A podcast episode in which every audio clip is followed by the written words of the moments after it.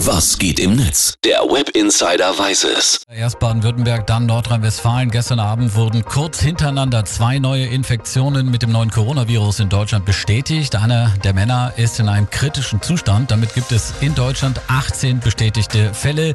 Weltweit hat sich die Corona-Epidemie inzwischen in fast 30 Ländern ausgebreitet. 80.000 Infektionen sind bekannt. Mehr als 2.600 Menschen sind daran gestorben. Die meisten von ihnen in China. Die Verunsicherung bei uns Bürgern, aber auch bei Behörden, selbst bei Experten, ist greifbar. Und das merkt man auch an den Postings im Internet.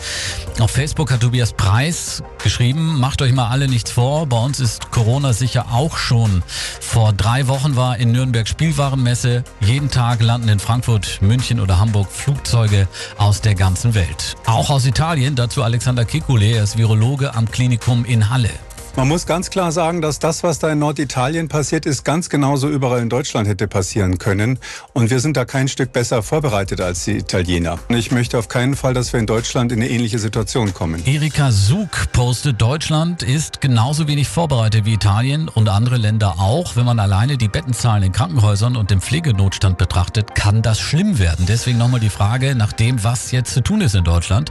Alexander Kikuli. Mein Vorschlag ist, dass wir in Deutschland eine Diagnostik Diagnostik machen, die wirklich flächendeckend ist und hier alle Fälle von schwerer Grippe, alles was aussieht wie eine schwere Grippe, zumindest die, die ins Krankenhaus müssen, zusätzlich automatisch auf das Coronavirus testen.